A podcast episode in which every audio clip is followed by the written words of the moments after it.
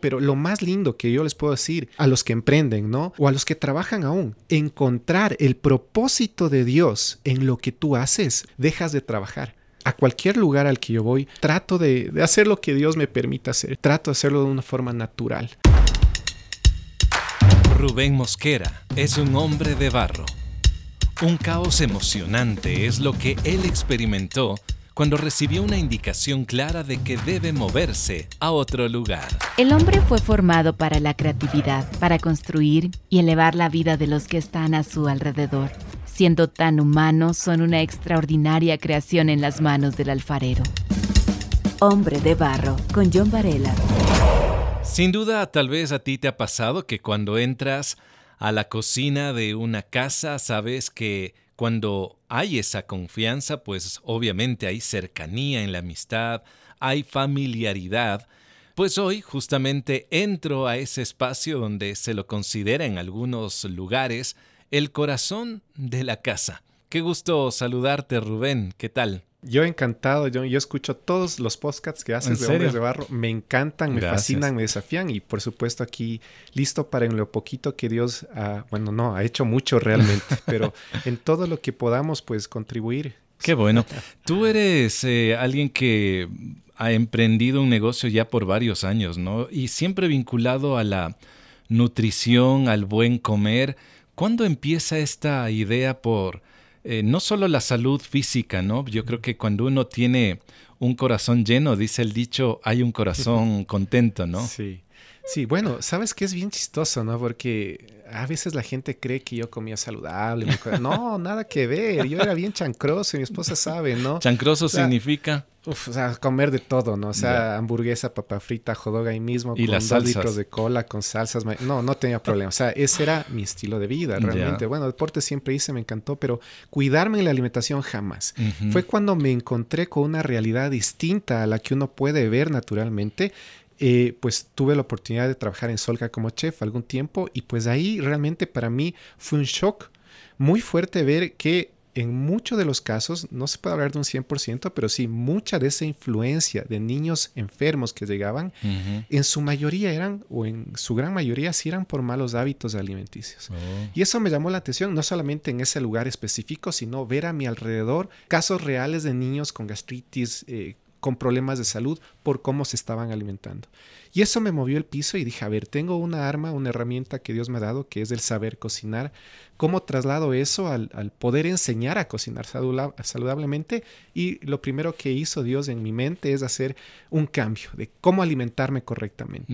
Y eso fue lo primero. En ese entonces, pues con mi esposa dijimos, nos sentamos, en ese entonces yo trabajaba para una empresa súper grande como subchef ejecutivo acá, eh, Mm. tenía bastante estabilidad, estábamos tranquilos.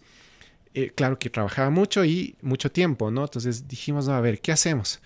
Oramos a Dios, me acuerdo que estábamos en la mesa de nuestra casa, una mesa de madera viejita, me acuerdo, y eh, junto con mi esposa recibimos literalmente dirección de Dios de Mm. transformar vidas a través de la cocina. Ah, O sea, Dios me dijo, de hecho, y Dios nos dijo junto con mi, con mi esposa, que nuestro púlpito no iba a ser en una iglesia, sino nuestro púlpito sería en las mesas. Qué curioso. Y mira, así empezó hace casi 15 años este sueño de poder realmente llegar a niños y a jóvenes con un mensaje muy distinto, ¿no? Claro. Porque date cuenta que hoy los chicos están tal vez muy resistentes a ir a una iglesia, a un lugar Mm. religioso, pero en medio del calor de una cocina, sus corazones se abren. Es el ambiente Sí, sí. en cualquier hogar como que, mira, yo como al lado de la cocina, es decir, es. en el mesón de la cocina. El, Sí. el comedor es para momentos tal vez Sí, muy sí. particulares y Sí. ahí es el centro de todo. De hecho, fíjate que Jesús tuvo problemas cuando entraba a las sinagogas. Realmente su, su lugar preferido era en las mesas. Hombre de barro es compañerismo, aliento, naturalidad. ¿Quién comía mejor entre la vida matrimonial? ¿Tú, ella o eran los dos como tú dices, chancrosos? Típico ecuatoriano. No, no, mi esposa siempre se ha cuidado full, Ya, de ya, verdad, ya. ¿no? Me acuerdo que una, una época mi esposa era haciendo la dieta de la col. No sé si alguna mujer La la hizo, ¿no? La dieta de la col, col, que era Dios. como 15 días de sopa de col. Le dije, ah, mi vida, yo te voy a ayudar. Al, al primer día ya no jalaba, ¿no? Y a los otros días yo me acuerdo comiendo la hamburguesa y todo, y ella haciendo la dieta de la col. O sea, sí, realmente comía pésimo, pésimo, pésimo. Qué interesante. Ustedes emprenden hace 15 años. ¿Cómo fue el, el unirse con, con tu esposa en este sueño que ha durado 15 años a- hasta el momento? soy tan agradecido y tan bendecido por HCJB, porque aquí, en este, yo lo considero como mi casa. En esta emisora pude ser restaurado. Cuando yo oh. llegué acá hace muchos años, quien me recibió fue Luis Trujillo, que ustedes lo conocen. Sí, sí, sí. Tuve una... Él es un pastor, que tuvo su tiempo aquí, ahora está en Europa. Así ¿Cómo, ¿Cómo fue ese momento? ¿Qué vivías antes de...? Bueno, vivía una crisis existencial, emocional, espiritual, o sea, de esas crisis profundas ¿Qué edad mi tenías en ese entonces? Mira, tendría ahí unos 25, 26 ah, años, jovencito y realmente pude recibir acá cariño, amor y restauración en la radio. Ya. Y en, medio de esa dinámica en donde yo venía, recibía terapias, conocí a Luis, Luis me presentó a, en ese entonces a Merceditas de Erazo, a varias personas de la radio. Comunicadora, ¿no? Claro, en ese entonces pues se hacían programas de cocina exclusivamente, saberes y sabores y algunos de esos. Yo estaba estudiando recién ahí o acabando de estudiar gastronomía. Entonces Merceditas ah, me dijo, ven, compartamos recetas y empezó ese mundo, ¿no? Y a ella también le gusta esa área, ¿no? Por supuesto. Tiene un hijo chef. Sí, Rodrigo Pacheco, que es reconocido en todo el mundo, ¿no? Entonces, fue linda la experiencia. En medio de esa dinámica, Luis dice, hagamos el primer congreso de, de, consejería bíblica terapéutica y da tu testimonio. Y yo, claro, ah. por supuesto, con gusto. Y fue muy lindo. Mira, no sé si es que hay gente que nos escuche, que escucha este podcast, que estuvo en, esa, en ese congreso. Fue algo milagroso, realmente vimos milagros de gente restaurada y en medio de eso, pues eh, Dianita llegó también con un grupo de amigas y, pudimos conocernos, pudimos hacernos amigos. Yo le conocí a mi esposa, bueno, lo que era mi esposa Diana, y a los seis meses nos casamos. Wow. Llevamos ya 15 años juntos y como todo matrimonio que no ha sido perfecto, pero quien nos unió fue en Dios. Tenemos un amor real, fuerte, yo vivo enamorado de mi esposa más que el primer día y nos amamos así. Tú me decías que trabajabas en un lugar, ya tenías una mensualidad fija, tenías seguro social, etcétera, etcétera. Pero emprender, ¿cómo fue hace 15 años atrás? Tan distinto como ahora, me imagino, ¿no? Sí, es muy distinto. Eh, para los que son emprendedores o van a emprender, pues saben que no es una tarea fácil realmente yo digo, un emprendedor en el Ecuador es lanzarte a confiar en Dios. Mm. Si es que confías en Dios, obviamente. En mi caso fue así. Han sido 15 años de nunca faltarnos absolutamente nada, de poder ver la mano de Dios en todo lo que hacemos. No nos ha ido mal, pero sí creo que hemos llegado a estos 15 años a un punto en donde Dios nos está llevando a ensanchar nuestro territorio. Pero estos 15 años la dinámica de, del emprendimiento en el Ecuador, pues hemos hecho de todos, ¿no? Hemos hecho de todo, eh, cursos para adultos, cursos para niños, hemos hecho pavos, hemos, eh, hemos hecho catering saludable y así hemos contribuido, creo, varios años eh, junto con HCJB en, en, dar esas opciones. entonces, ese ha sido nuestro emprendimiento durante mucho tiempo, pero lo más lindo que yo les puedo decir a los que emprenden, ¿no? O a los que trabajan aún, encontrar el propósito de Dios en lo que tú haces, wow, dejas de trabajar. en ese momento creo que empiezas a cumplir lo que está en tu corazón junto a, lo que, junto a lo que está en el corazón de Dios. Y para nosotros los NutriChefcitos ha sido eso. Ha sido poder descubrir el propósito de Dios a través de nuestra formación, a través de la nutrición, de la gastronomía, del, del, deporte, ver cómo Dios usa esas herramientas para su gloria. Claro, empezamos hace 15 años lanzando el primer taller de cocina para niños y fue una locura. ¿Por qué con niños? Mira, eh, yo me acuerdo que cuando nos sentamos con mi esposa, ella me dijo, ¿qué te gusta? ¿Qué es lo que disfrutas de hacer? Me gusta cocinar. yo soy un niño eterno, o sea, mi esposa sabe y los chicos saben, soy un niño, soy un niño grande en el buen sentido, ¿no? Sí, sí, sí. soy un niño. Y me decía, bueno, ¿qué te gusta? Me gusta cocinar, me gusta, me gusta estar con niños, me gusta enseñar a los niños. Y dijo, perfecto, entonces unamos todas estas ideas y plasmémoslas en un sueño que se pueda realizar. Y así surge. El nombre surgió igualmente, así de rápido. Nutrición y chefs, NutriChefcitos. Hace 15 años no se hacían cursos de cocina, menos cocina saludable. Creo que somos los únicos en el Ecuador y Sudamérica y muy pocos en el mundo que hacemos así. Cursos de cocina, específicamente de cocina saludable. No hay, ¿no? Y surge así esa idea y dijimos, bueno, vamos por esta línea y fue una locura. O sea, hace 15 años fue un boom eh, literalmente teníamos listas de entrevistas porque era, era tan novedoso, era tan distinto, salimos en todos los canales, radios, en todo, o sea, fue una locura, un boom. Y desde ese entonces hasta ahora hemos podido tener esa aceptación en la gente de saber que lo que hacemos es muy distinto y que, como les he dicho, no solamente involucra el cocinar o enseñar a cocinar saludablemente a los chicos, sino que este es un lugar especial en donde los chicos pueden sentir a un Dios distinto, no a un Dios religioso, sino a un Dios a un Dios natural, a un Dios sobrenatural al mismo tiempo, pero natural en medio de una relación, de una dinámica eh, normal, digamos, ¿no? Del cocinar, del compartir, del probar alimentos. ¿Qué aprendes tú de los pequeños? Es su sincera y sencilla fe. Ya. Creo que eso es lo que más me impacta, ¿sabes? Porque ayer hablábamos de Jesús así en medio del cocinar y los niños me compartían sus experiencias con Jesús que a mí me confrontaban, oh. amigo, con tener casi 42 años, mm. de esa fe tan sencilla, pero a la vez tan profunda, tan viva, tan, tan fácil. A veces uno se hace, se complica como adulto, ¿no? En creer. Ellos solamente creen, pero creen a lo bien. Y eso es lo que cada vez Dios me permite recordar. Cree como ellos, no como tú. Cree como ellos, cree como ellos. Así de sencillo, así de fácil. Sea un niño. Mm. Tal cual. Hombre de Barro es el resultado del compromiso y la ayuda económica de personas como tú. Te invitamos a unirte ingresando a www.hcjb.org. ¿Cómo es esa, esa vinculación? Porque a veces nosotros como adultos separamos la espiritualidad con el trabajo, la espiritualidad la separamos del negocio. en, en, ese sentido, ¿cómo ha sido eh, tu caminar para vincular la espiritualidad en, todo lo que haces? Bueno, yo tengo un corazón de servir y creo que ese es el principal punto para poder entender esto, ¿no es cierto? Es decir, a cualquier lugar al que yo voy, en mi naturaleza trato de, ser usado por Dios o de, hacer lo que Dios me permita hacer. Si voy en el bus, si voy en el carro, si estoy en algún grupo, no a la manera tal vez tradicional, que no digo que esté mal, de evangelizar. no, no, no, pero tal vez dentro de mi personalidad, de lo que yo soy, trato de hacerlo de una forma natural.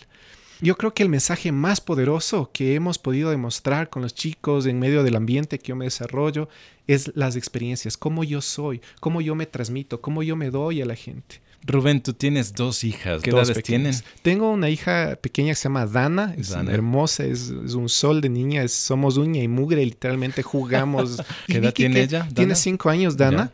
Y tengo otra, otra pequeña que está grande que eh, tiene 11 años. Ella es patinadora olímpica. patinadora, perdón, profesional. Estoy pensando en las Olimpiadas porque de hecho allá va a llegar. Pero es patinadora profesional, es medallista, es una máquina esta chica. Y tenemos muy buena relación. Yo digo en mi casa todas son chicas de excepción de yo. Tengo una perra, un gato, mi esposa, mis dos hijas, todos, ¿no? Entonces, hay un rey en la casa, obviamente, no, hay competencia.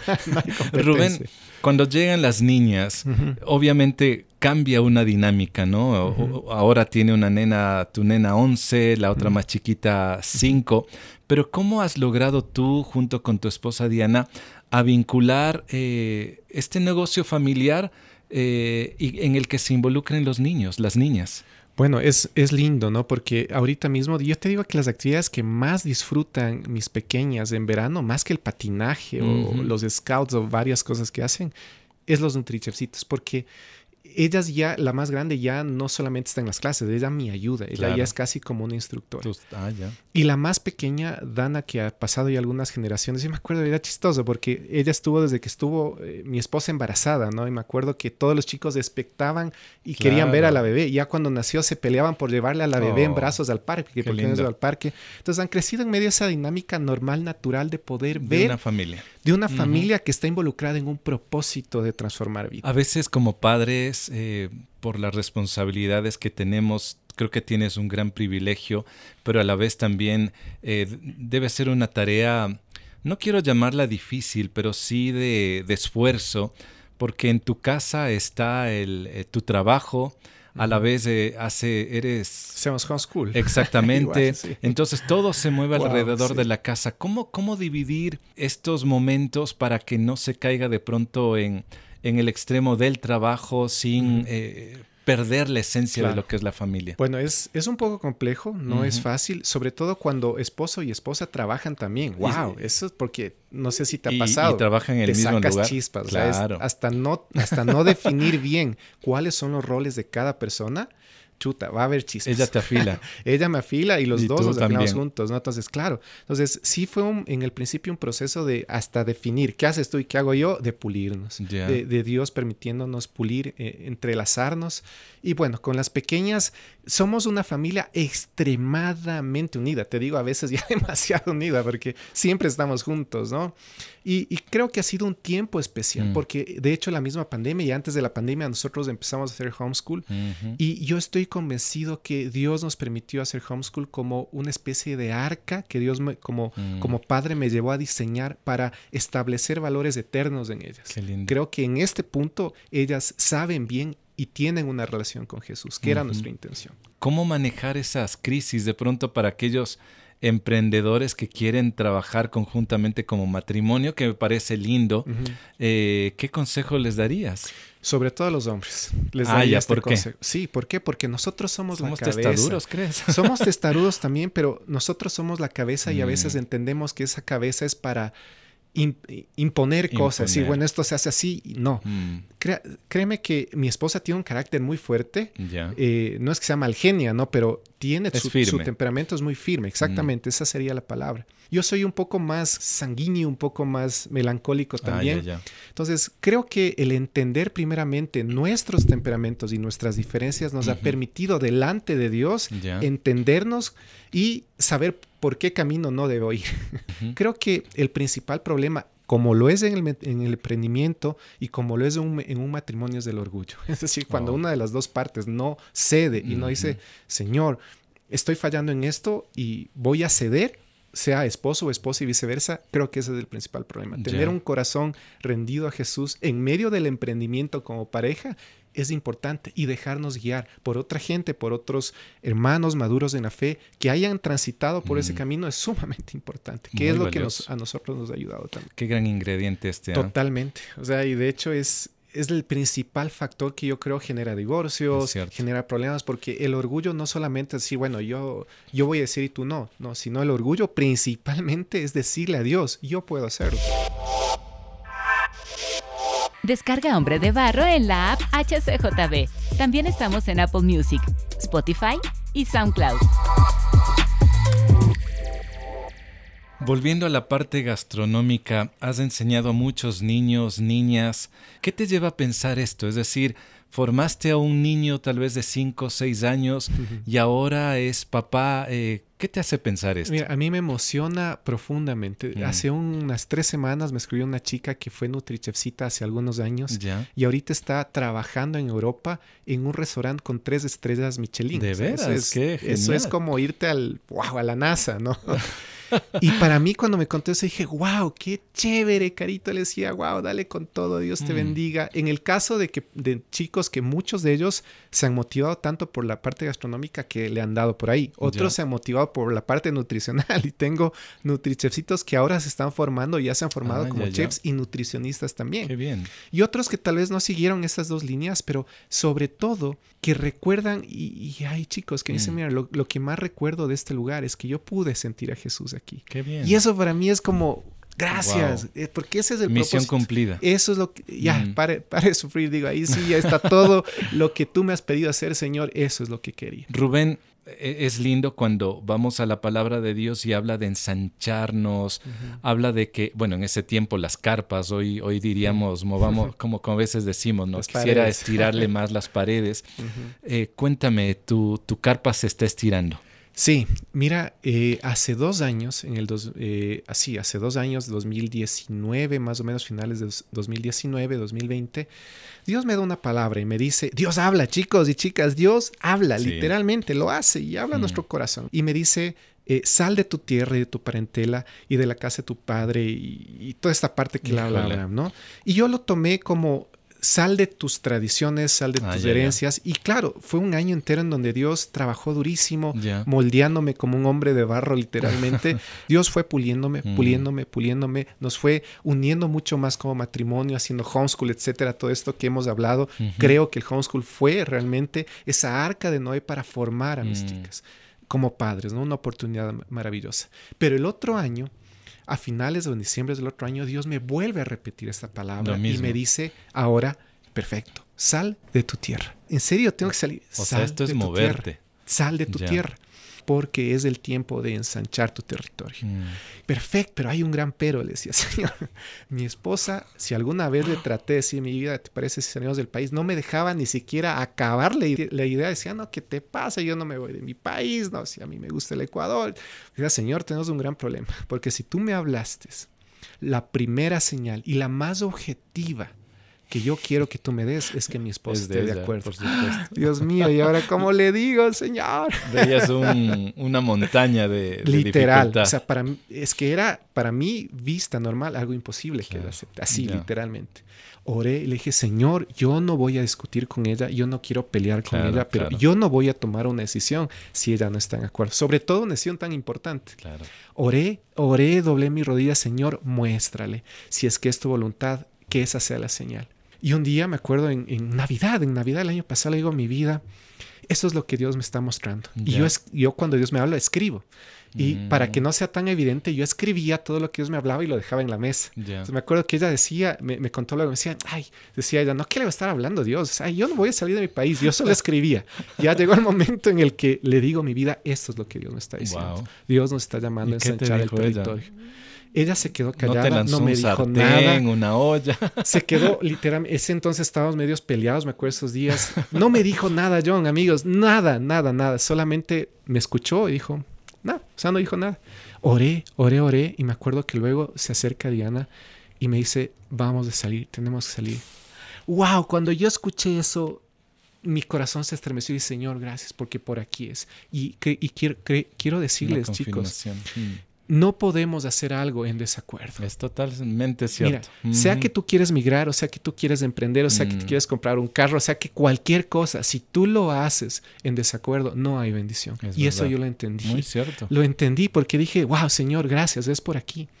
Y cuando sucede eso, que Dios le muestra a mi esposa, hacemos en ese entonces, eh, era, era más, bueno, todavía ella estaba, estaba decidida, pero como que faltaba, ella me decía, pero es que quiero pedirle más señales a Dios, quiero Claro. estar segura. Entonces yo le, le dije, Señor, tú Ya encárgate. está bien, claro. Yo no me puedo encargar de eso, Claro. Señor, es tu tarea, así que tú hazlo.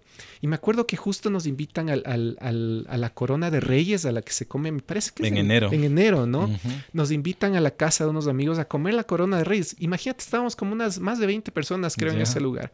Y yo le dije, Señor, no sé cómo. Ahí tú muéstrale, dile algo a través de esta reunión, haz algo. Ya. Oré, literalmente oré para eso. Y me Mm. acuerdo que ya pues, y ya se parte el pan, el, el- el- la rosca de reyes, empezamos a comer.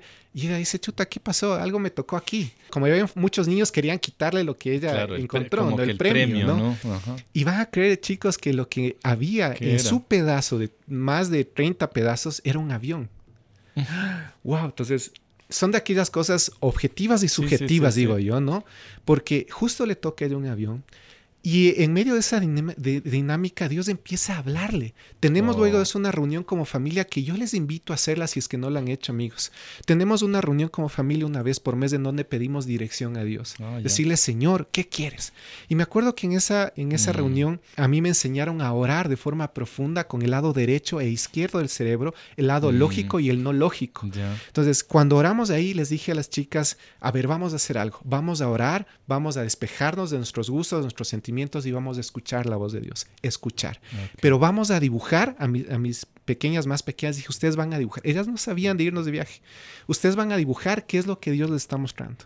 Y a la Vicky Mm. dibuja la mano de un león, el mundo arriba y un avión yéndose hacia la parte de arriba del, del mundo. Y a mi hija más pequeña, la Dana, dibuja un trineo con nieve. Oh, Mira todas las señales que mi esposa recibió, ¿no? Hombre de barro, originalidad en sus manos. Y hay muchas más. Uf, podríamos escribir un libro. pero, Pero, qué bonito. en medio de esta reunión me acuerdo que nos lavamos los pies, lloramos Oh. juntos, oramos, dijimos, Señor, gracias, Mm. porque tú hablas. Eso fue en enero más o menos. Y pues bueno, y aquí viene la parte en donde Dios nos moldea como barro, literalmente. Dije, perfecto, estuvimos de, de acuerdo con nuestra esposa, hablamos con el asesor, listo, nos vamos.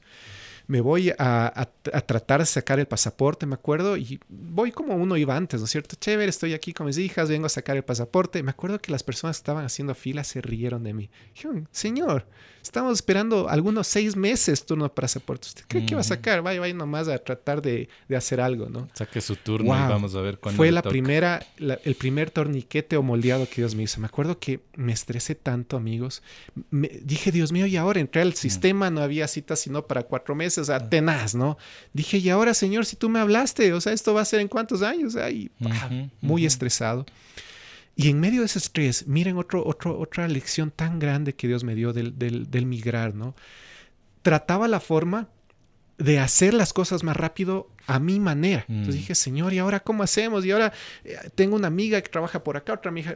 Pero buscamos porque a veces queremos hacerlo a nuestra forma. Creemos que le podemos ayudar a Dios. No dormía, amigo. No, dormía John. Estaba tan preocupado. Mm. ¿y ahora cómo lo hago? O sea, mm. no hay forma. Me acuerdo que un día escribo a la página del registro a través de Facebook haciendo, haciendo un reclamo, ¿no? De cómo puede ser posible con educación, ¿no? Y convoco una marcha para protestar de esto, ¿no?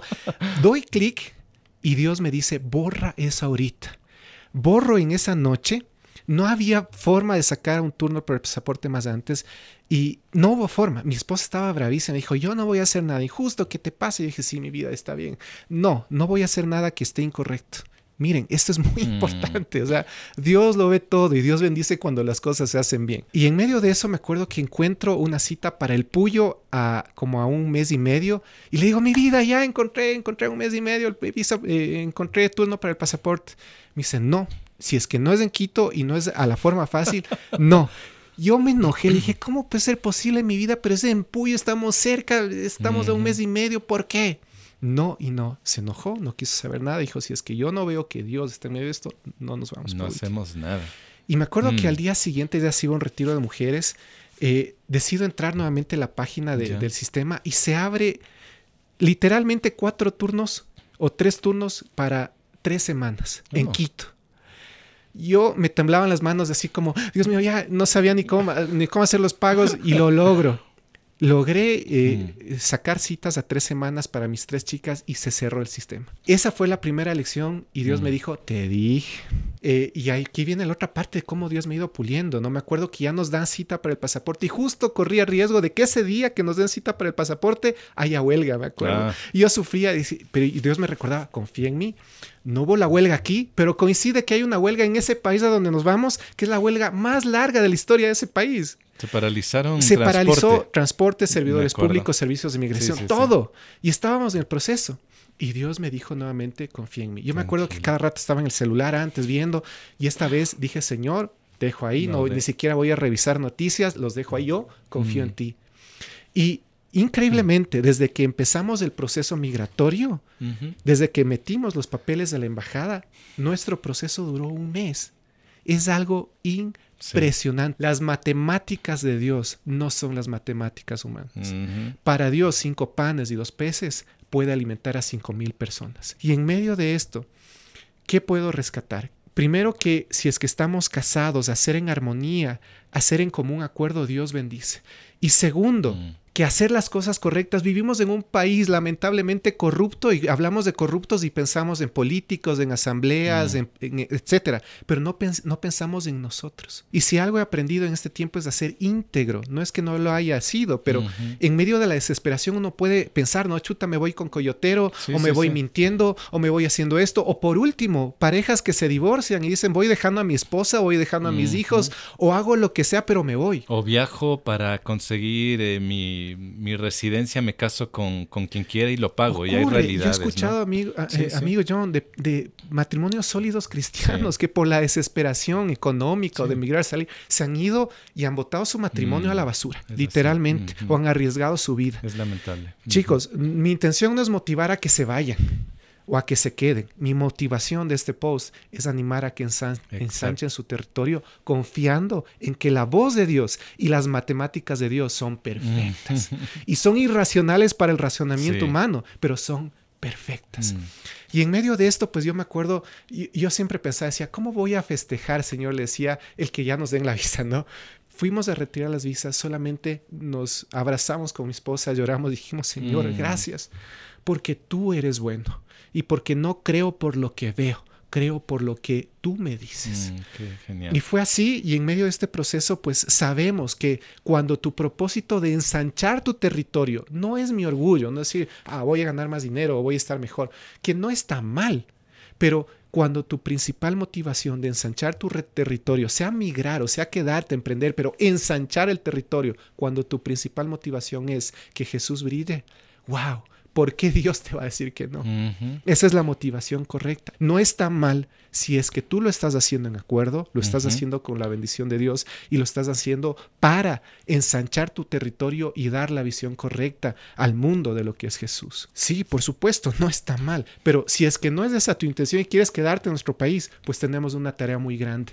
Como cristianos, por Dios, salgamos de esa influencia de corrupción indirecta que vivimos, porque todos de una u otra forma vivimos en este sistema. es. Y es el tiempo como nación, como país, como familia, como iglesia, de dar un cambio a esta sociedad, al país que vivimos. ¿Cómo? Sencillo, apasionándonos realmente de Jesús. Rubén, te he escuchado, eh, me viene a la mente muchos recuerdos que yo los viví hace año 2000 junto con mi esposa.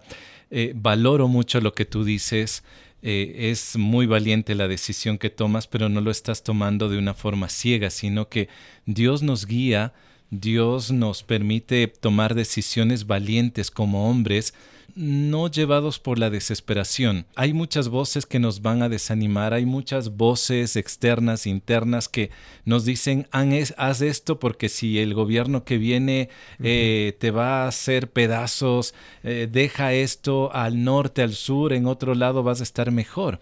Pero me hablas de unidad, me hablas de acuerdos dentro de la familia, me hablas de, de- de saber tener un oído afinado, de escucharle a Dios, de ser moldeado y no darse a la corrupción como eh, podríamos buscar caminos fáciles. Rubén, te agradezco mucho por tus palabras. Tienes que escribirme, tienes Por que postear supuesto, cuando por ya supuesto. esté llegando a ese destino. Falta el lado B, que es ya cruzando el Jordán, ¿no? Ah, no, por supuesto. Sí. Rubén, para quien eh, desee ponerse en contacto contigo, ¿cómo te puede a ti encontrar? Con gusto, Mm. claro que sí, pueden, podemos conversar, charlar. Pueden escribirnos al WhatsApp 099-804-380, 0999-804-380. Pueden buscarnos también en redes, estamos como Nutriesposos. Dios habla, Dios escucha, Dios interactúa y te comparte sus sueños y también sus proyectos. Ese nivel de amistad, Él quiere contigo. Sal de tu tierra es el título del episodio de hoy. Para escucharlo nuevamente, no solamente este episodio, sino también otros en el podcast Hombre de Barro, ingresa a Spotify, SoundCloud y Apple Music. Soy John Varela y me puedes contactar a través de Instagram y Facebook. La próxima semana tendré a otro Hombre de Barro. Hasta pronto. Hombre de Barro con John Varela. Hombre de Barro es una producción de HCJB.